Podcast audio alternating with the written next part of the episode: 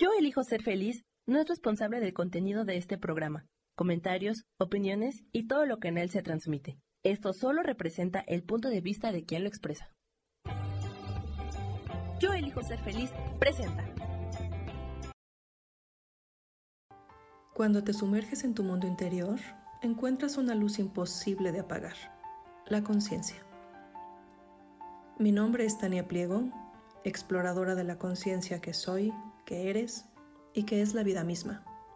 En este podcast semanal, Solo existe la hora, develaremos juntas nuestros prejuicios y condicionamientos para llenarnos del estado amoroso, de paz y de sutil gozo que es la conciencia despierta. Vivimos aterradas por el tiempo y ahora que la esperanza de vida ha aumentado, incluso nos aterra vivir más años.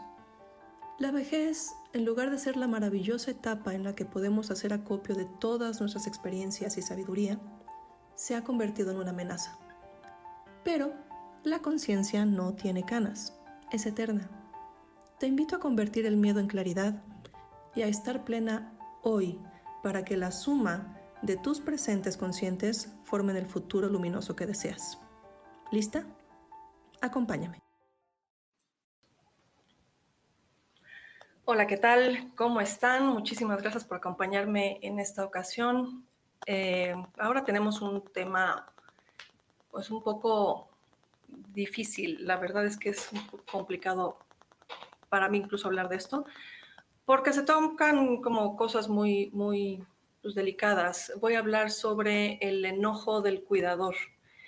Y ojo, el cuidador cuida porque ama, el cuidador cuida porque quiere a la persona que está cuidando, pero eso no impide que haya una serie de emociones ahí atrás, al, al lado del amor y al lado del cariño, que pues, son, son fuertes y son muy, son muy inquietantes. O sea, uno se siente muy culpable por no estar 100% en el amor, en el, en el cariño, en, o sea, como en, la procuración de cuidado con todo este ambiente pues, lindo, amoroso, que es como se supone que tiene que ser. Y aquí en realidad lo que les quiero decir no es lo que tiene que ser, sino lo que es en mi experiencia y en experiencias muy cercanas.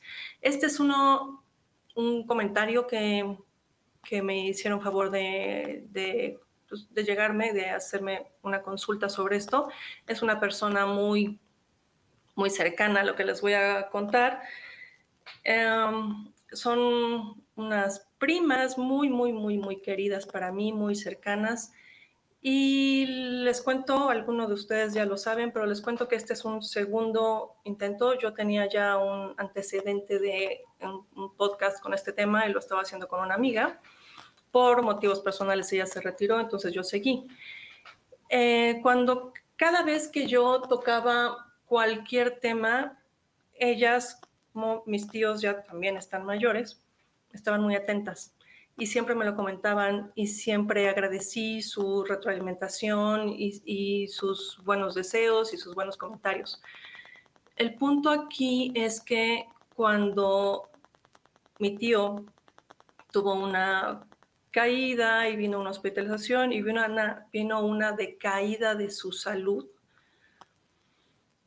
Lo que vi, que por un lado me sorprendió y por otro no, es que para ellas fue como algo, un shock exactamente igual que el que yo les he contado que tuve yo cuando empecé a ver a mi mamá mal.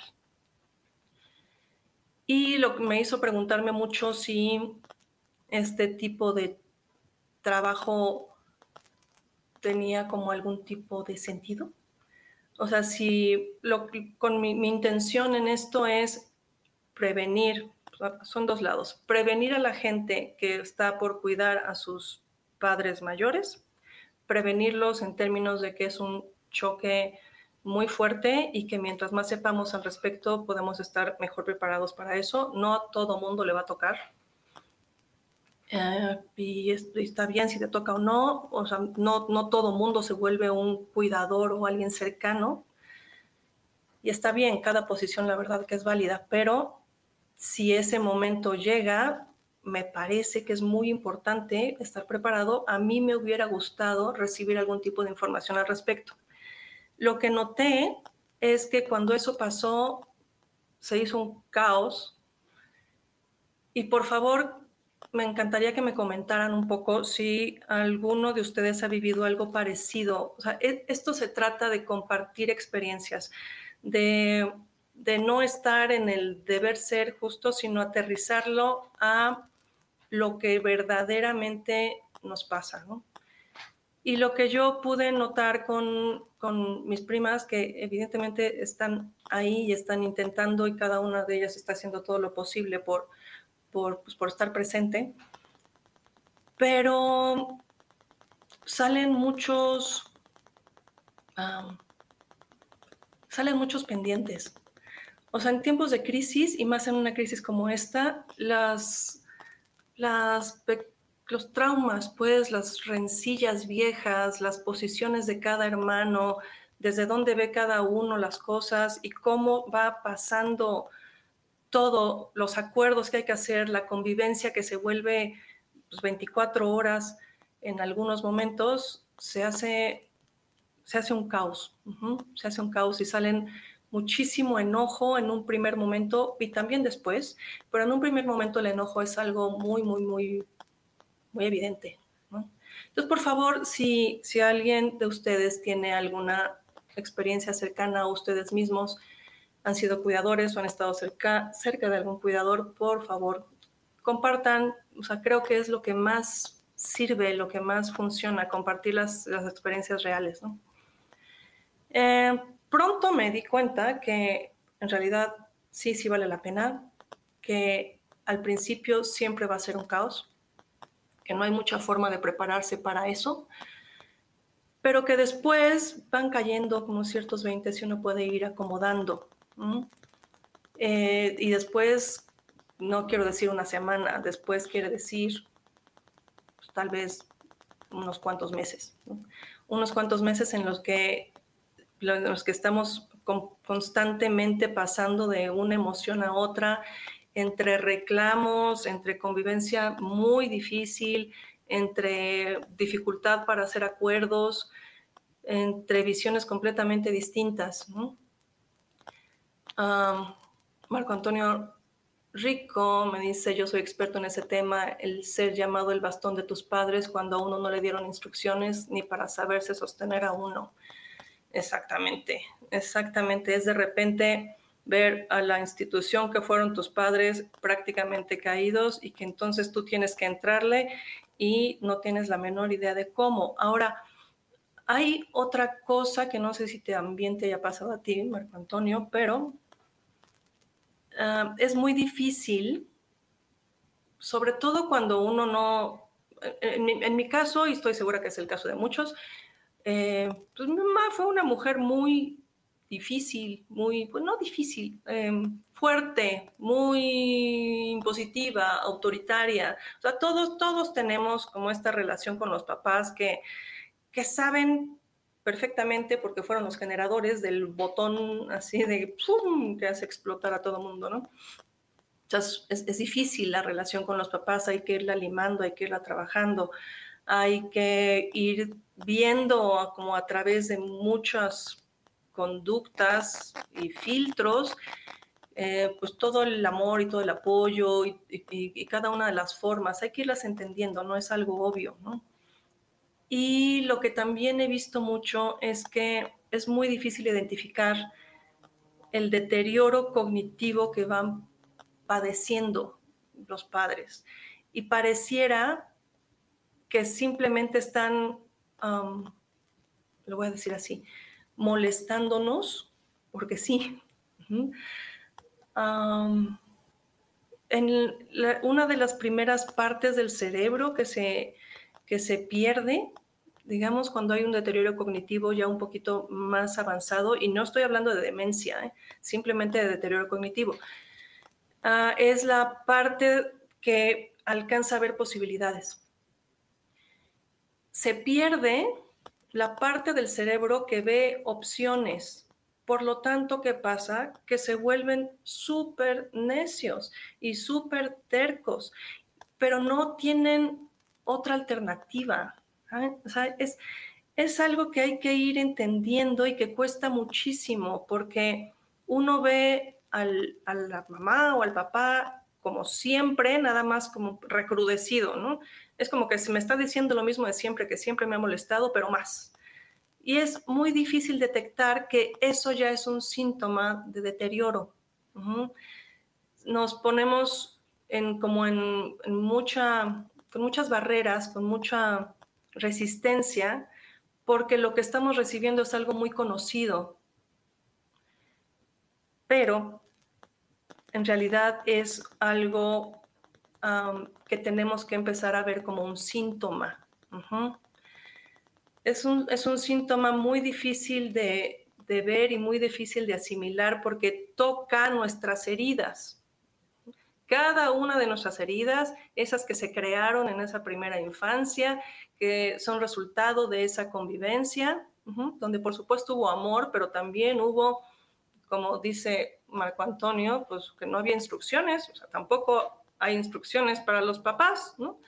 Entonces, bueno, el resultado es que hay una serie de heridas que nos dificulta el estar completamente conscientes de lo que está pasando y entonces se, vuelven muchos pleitos. Esto es como una primera etapa. Después viene como la crisis y pues el enojo va aumentando, ¿no? hay que, hay que prepararse. Creo que sí hay, es muy importante prepararse, aunque en el momento el choque sea el mismo. Hay que prepararse y es muy difícil hacerlo porque el tiempo va pasando, pasando, pasando y uno va viendo lo normal hasta que deja de serlo. Nos tratamos, tratamos de ver qué está pasando a través de, de la normalidad cuando en realidad tendríamos que enfocarnos en lo, en lo peculiar. Y aquí quiero hacer una pausa, por favor. En un momento regresamos y seguimos hablando de, de esto que es lo que se sale de la norma, que tiene que ser el criterio en realidad para reconocer qué está pasando. ¿Qué tal? Estamos hablando de cómo reconocer que tenemos un, un una mamá o un papá eh, ya con algún tipo de deterioro cognitivo, que no quiere decir necesariamente demencia. Y aquí quiero hacer otro paréntesis enorme, que es muy importante. Eh, la gente habla de la demencia senil como si fuera algo que te va a pasar necesariamente. Platíquenme, por favor, qué tipo de idea tienen ustedes sobre la demencia, qué les provoca. qué les provoca verlo enfrente y qué les provoca pensarlo para ustedes mismos. Eh, yo lo que les quiero decir es que la vejez no implica demencia. Muchos de nuestros viejos están llegando con algún, pues con demencia sí, y con algún tipo de deterioro, pero también hay muchísimos viejos que son de un lúcido espectacular, Y ese es, ese es, esa es nuestra tarea eso es lo que tenemos que perseguir nosotros. Hay muchísimos estudios que hablan eh, sobre la importancia del mundo afectivo y de la buena gestión emocional, de no estar aislado, de, todo esto, de los vínculos, como algo contundente para que se desarrolle una demencia o no. Entonces, eso es algo que nosotros podemos eh, tener muy, muy, muy presentes para esta preparación hacia nuestra propia vejez. Pero hablando con una de estas primas que les cuento, ella me comentaba que estaba completamente confundida y que no, no sabía bien qué onda, porque, porque pues, mi tío habla y mantiene, puede mantener una conversación bien y está muy presente y muy lúcido para muchas cosas. Sin embargo, hace ciertas cosas que son que, están completamente descolocadas. Ese es el tipo de criterio o de guía que nos tenemos que hacer.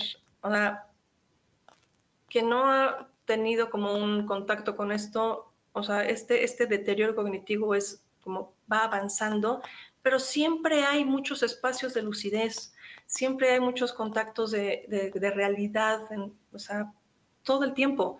De repente hay despegues. de repente hay como una cosa que se mueve del lugar y, nos llama la atención y pareciera la excepción, pero ese es el criterio para detectar que sí existe ya algo, ¿no? Entonces, dense chance, va a haber mucho enojo, no hay forma de prepararse. por lo que yo he visto, por más que escuches y por más que te platiquen y por más que veas, el shock es muy fuerte, es muy doloroso y tiene uno que enfrentarlo poco a poco. Espero que este tipo de espacios sean de utilidad, espero que esto, este tipo de espacios puedan ser un referente en algunos momentos, ya cuando se está trabajando, cuando hay conciencia de el enojo, primero, primero hay que detectar el enojo, ¿no? Porque pareciera que lo que está pasando justifica todo, pero hay enojos ahí, o sea, se van a, se van a superponer los enojos viejos con los nuevos, van a salir las heridas viejas, se van a crear pleitos nuevos con los demás cuidadores o los demás participantes en la familia. Entonces, nada más dense mucho chance, traten de estar muy presentes, muy conscientes de qué está pasando. No se trata de juzgar porque a cada quien le pega de una forma distinta. Habrá quien se enoje completamente, habrá quien esté lidiando con el enojo o quien de plano quiera evadirse o quien esté muy presente intentando jalar a todo mundo, ¿no? Em, las visiones son completamente distintas cada quien lo va a manejar de diferente manera y hay que entenderlo. Es algo muy fuerte como para poder decir que hay que tratarlo de una sola manera. Ah, hay que darle chance a la gente, o sea, la, la gente va a participar en la medida que pueda. Y es, en mi experiencia, inútil intentar forzar o intentar obligar o por esta cosa de si yo hice, tú tienes que hacer, que cada quien aporte lo que pueda. Em, y pues, los que se hacen cargo también tienen ahí una mayor decisión, también eso es una cosa que se, se, maneja mucho, ¿no? Bueno, ok, si yo estoy al cuidado, le tengo que consultar a los demás, yo creo que no. Yo creo que no, porque nadie, nadie ha tenido nadie que no tenga la experiencia sabe de qué se trata y tienes que ir resolviendo. Y tú eres la única persona, o las únicas personas que están al frente de la situación. Nosotros, por ejemplo, somos tres. Estoy aquí cuidando a mi mamá con otra de mis hermanas y la otra eh, vive fuera de la ciudad y por más que tiene una idea y tenía una idea, nunca lo tuvo tan presente, o sea, nunca se dio cuenta realmente de cómo estaba la onda, hasta que tuvo que venir una semana, ah, no, 15 días a, ayudarnos, porque mi mamá tenía como un, problema, bueno, le dio sarampión. Entonces, eh, eso fue hace ya dos años, pero hasta ese momento creo que se dio cuenta de verdad de todo lo que implicaba.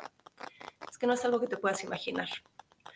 Y voy a leer aquí algunos comentarios. Eh, Marco, el cuidador acompañante se deteriora a ritmo acelerado y uno se puede llegar a resignar a esa idea de que nuestro deber, de que es nuestro deber como hijo. En lo personal, yo ya no deseo ni formar una familia, ni conocer una pareja, ni amigos. Yo voy y vengo de la compasión, enojo, tristeza, orgullo, amor y del regreso. Ok, bueno, tal vez eso sientas, Marco. Sí, pues debe estar muy difícil. Eh, Nada más hay que acordarse que lo que uno siente en el momento no es algo permanente, todo está cambiando. Y sí, efectivamente, uno pasa de todas las, por todas las emociones. Pero si tienes esa compasión hacia la persona que estás cuidando, por favor, tenla también para ti. No hay que establecer como metas rígidas, pero pues ya irás viendo, o sea, ya irás viendo, no, no hay problema. Ojalá Ojalá lo puedas pasar de una manera más liviana. Eh, Pedro, qué difícil tema, qué difícil cada caso y cada experiencia. Me haces resonar que uno como cuidador primario necesita trabajar con uno mismo y buscar ayuda, no solo médica, sino también, también sobre todo motivacional. Y un punto complicado es que los demás siempre tendrán una, una opinión y pueden externar juicios, que también tiene uno que saber sobrellevar. Así es.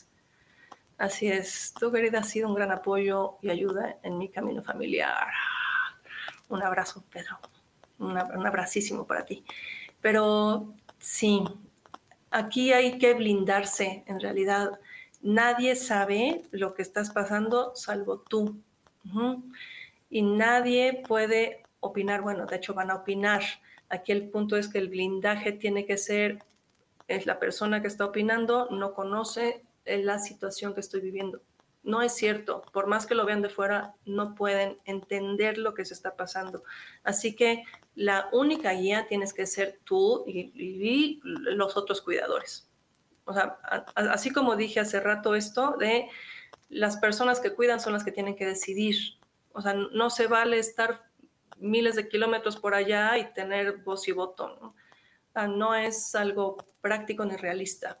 No, o sea, tal vez las personas que están fuera están intentando compensar el no estar junto, ¿no? Pero también hay que asumir, o sea, cada quien tiene que asumir. Y si yo soy la responsable aquí, yo decido, ¿no? Entonces, bueno, pues, hola Rosa María, hola, hola. Eh, ojalá puedan comentarme un poquito más sobre esto, que, cuáles son sus experiencias, qué están viviendo para, o sea, he tenido algunos comentarios que muchísimas gracias me han estado enviando sobre, sobre esto. Entonces, la próxima semana también hablaré como sobre todas estas heridas. O sea, una, una amiga me hizo el favor de contarme su caso. Eh, y son como estas dificultades de, de, cuidar sobre la herida, ¿no? De cuidar sobre el dolor y estar luchando todo el tiempo entre el enojo que te provoca, lo que te dice la persona, que normalmente pues, son, nos, conocen bien y se, ese, tipo de heridas se, se, crean pues ahí mismo, ¿no? Y no hay, es que es increíble, pues, puedo decirlo así, pero no hay mala intención. En mi caso, mi mamá ya se suavizó muchísimo esa, esa primera parte yo recomiendo que sea tratada con, geriátricamente. En un principio, parte del deterioro cognitivo tiene que ver también con una salida muy fuerte de agresión del paciente, o sea, de la, de la persona que está afectada. Sí hay un aumento de agresión. Y no es que haya falta de amor, no es, no es que te estén desconociendo, es parte de eh, pues, los síntomas. Entonces es muy difícil manejarlo porque, les digo, se montan sobre los pleitos que ha habido siempre. Entonces la reactividad es enorme. Hay que darse cuenta y empezar, o sea, que eso es un síntoma y empezar a separarse. Eh, es muy claro cuando cuando mi mamá fue atendida ya por un geriatra, o sea, ya no por especialista, sino por un geriatra, y empezó a medicarse con eh, antidepresivos y, y, en su caso con un antipsicótico también, porque ella sí tenía, bueno, sí tiene este, demencia. El cambio fue enorme, enorme. Esa agresión, que es una agresión muy activa, es una agresión muy provocadora, en esos primeros tiempos fue muy difícil manejarlo, o sea, de verdad fue así de, no, no, quiero estar aquí, pero al mismo tiempo uno sabe que uno elige estar ahí, así que pues tampoco te puedes ir a ningún lado, porque también es una decisión. En Rosa María, muy difícil cuidar a la persona y más difícil cuando no te valoran. Híjole, bueno, aquí de quién estás hablando, de que no te valore quién, la persona que, que estás cuidando o otras porque la persona que estás cuidando, sí, eh, he tenido varios comentarios al respecto, pero creo que de ahí nos tenemos que despegar. A ver, o sea, es muy difícil para nosotros, pero pongámonos un momentito también en el caso de el, enfermo. Es una persona que no se preparó para para llegar a esa edad, para, tener, para llegar con salud, está padeciendo fuertes, fuertes pérdidas, muchas pérdidas, y la mayoría de ellos están constantemente intentando ser todavía autosuficientes, ¿no? Probarse a sí mismos, sobre todo.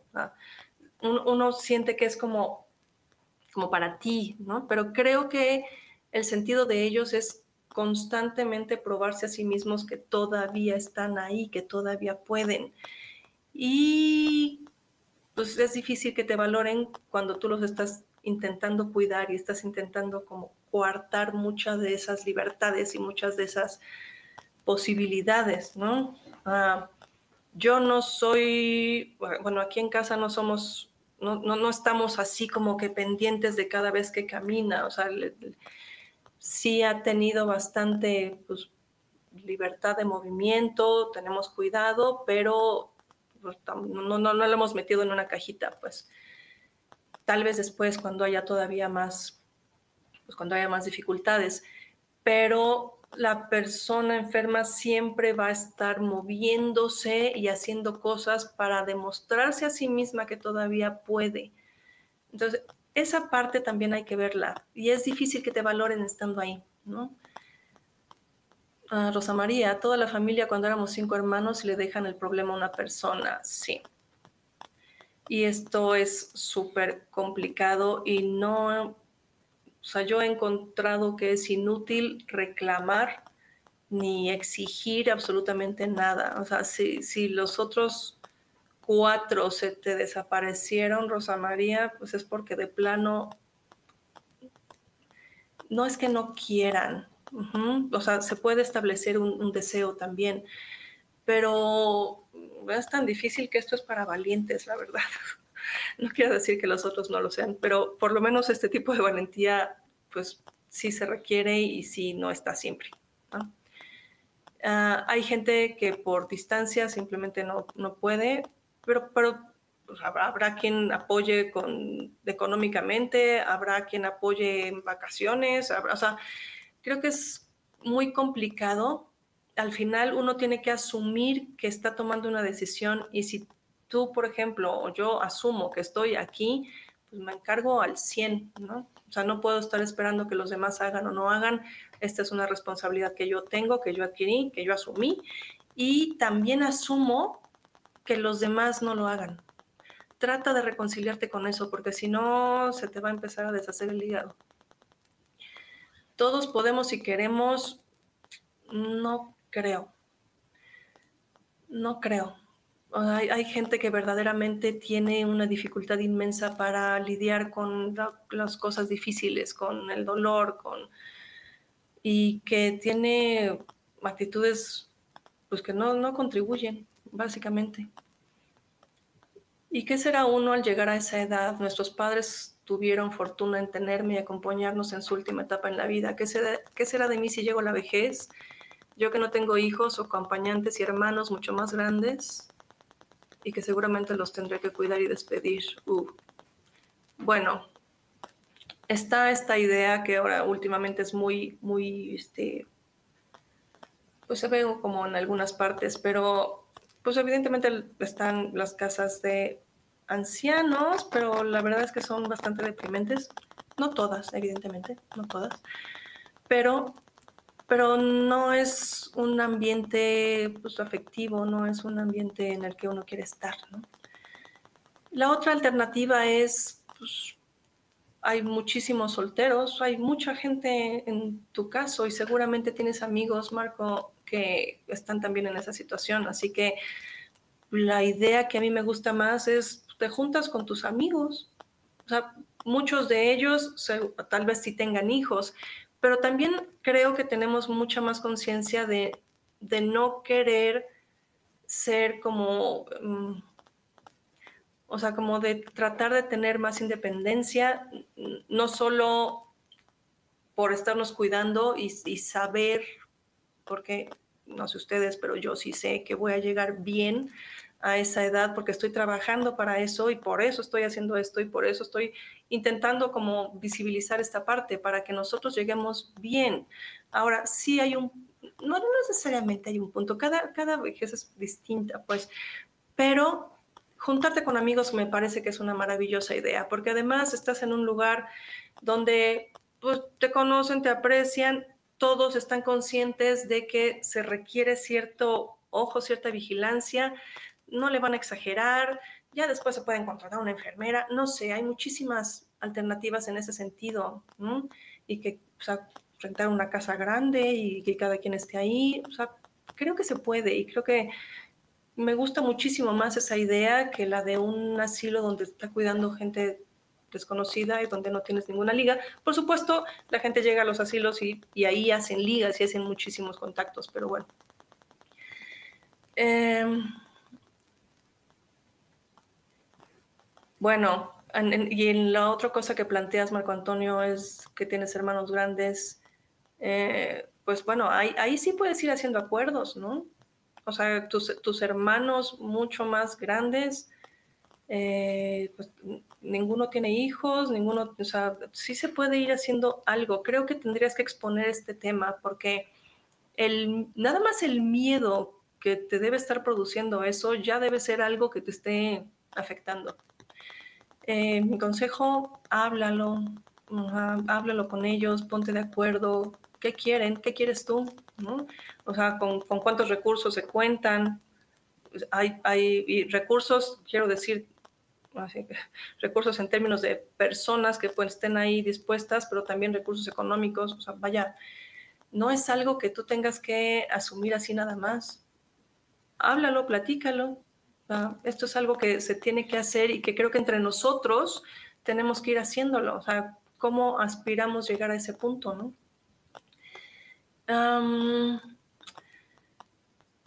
esto sí es muy, muy, muy complicado. Y una vez más, si alguno de ustedes llega a pasarle y llega a tener este tipo de enojo y este tipo de desesperación y este querer salir corriendo, por favor, solo dense chances normal. O sea, no hay forma de vivir esto en, completa paz o en completa armonía. Rosa María, muchos de los cuidadores em, se enojan tanto porque no reciben apoyo, que es como empezar a decir, pues me lo aviento yo y como sea, ¿no? Entonces, nada más cuídate, por favor, o sea, no recibe toda la ayuda posible, recibe toda la ayuda aunque no sea la ayuda que tú esperabas. Eh, recíbela y descansa. Y trata de descansar mucho. Um, hay, momentos muy luminosos. Hay momentos de, mucha ternura también. hay muchos momentos en que mi mamá me provoca una ternura porque la veo tan, tan, tan frágil. Y también esa es otra cosa, ¿no? En, nuestro caso, em, en algún momento se planteó la idea de alguna casa de retiro y ahí justo la hermana que no está aquí, la hermana que está este, fuera, se puso un poco, pues un poco como loca y, y me dijo algo que no, o sea, no digo que siempre pase, por supuesto que no. Pero me dijo que las personas buenas hacen cosas malas cuando nadie las ve. Y sí, por supuesto, esa es una posibilidad, es una posibilidad enorme y sabiendo lo que es cuidar a alguien, ¿ah? es perfectamente posible que si no está este vínculo amoroso, pues algo así por el estilo pase, ¿no? Y, hay muchos casos, por supuesto, y no digo que siempre pase, pero eso sí me hizo como pensar que esa fragilidad que veo, pues sí, sí, sí quiero estar yo más al pendiente. Eso me obliga entonces a mí y a cualquier cuidador a estar mucho más atento conmigo misma. No es, no es cualquier cosa. Dense muchísimo espacio, inténtenlo. Ah, sé que muchas veces lo primero que viene a la mente es quién no se puede, busquen. O sea, busquen, de verdad. No es todos los días, pero dense espacios, dense descansos porque es agotador y esto se trata, este podcast se trata de estar en el momento, pero este momento tiene que ser algo constructivo, es algo bueno. Eh, si estoy en un momento difícil, aprovecho este momento también para mirarme, para observarme, para aliviar las partes que este enojo mío está mostrando, las heridas que surgen. Es un gran momento, difícil, pero un gran momento, también es una gran oportunidad para empezar a lidiar con eso que está surgiendo. Si está surgiendo es porque está vivo. Y si lo voy arreglando, al mismo tiempo que estoy cuidando, esta etapa, sabemos, no va a ser para siempre, y yo voy a estar muchísimo más lista y muchísimo más conectada conmigo, que eso es un poquito lo que hay que preservar en este, en este lapso. La desconexión es muy fácil cuando uno está tan abrumado. Entonces, cuando se sientan muy abrumados, retírense, dense chance, busquen ayuda y vuelvan después cuando vuelvan, mm, cuando sientan otra vez esa conexión. Muchísimas gracias. Eh, espero sus comentarios, por favor. Ahí está mi WhatsApp, síganme en redes, eh, denle like, compartan si creen que esto le puede ser útil a alguien. Eh, síganme en Facebook, síganme en Instagram, ahí están este, ahorita en el panel las redes. Y mándenme por favor al WhatsApp, mándenme audios con sus consultas, con sus dudas. Eh, esto se alimenta con nuestras experiencias, esto se alimenta con el intercambio de ideas, de posiciones. Díganme qué les parece, de qué quieren más hablar o simplemente compartan, compartan y si les puedo, les, puedo ayudar si puedo traer el tema para acá, lo traigo, si no, en corto. ¿ok? Muchísimas gracias. Nos vemos.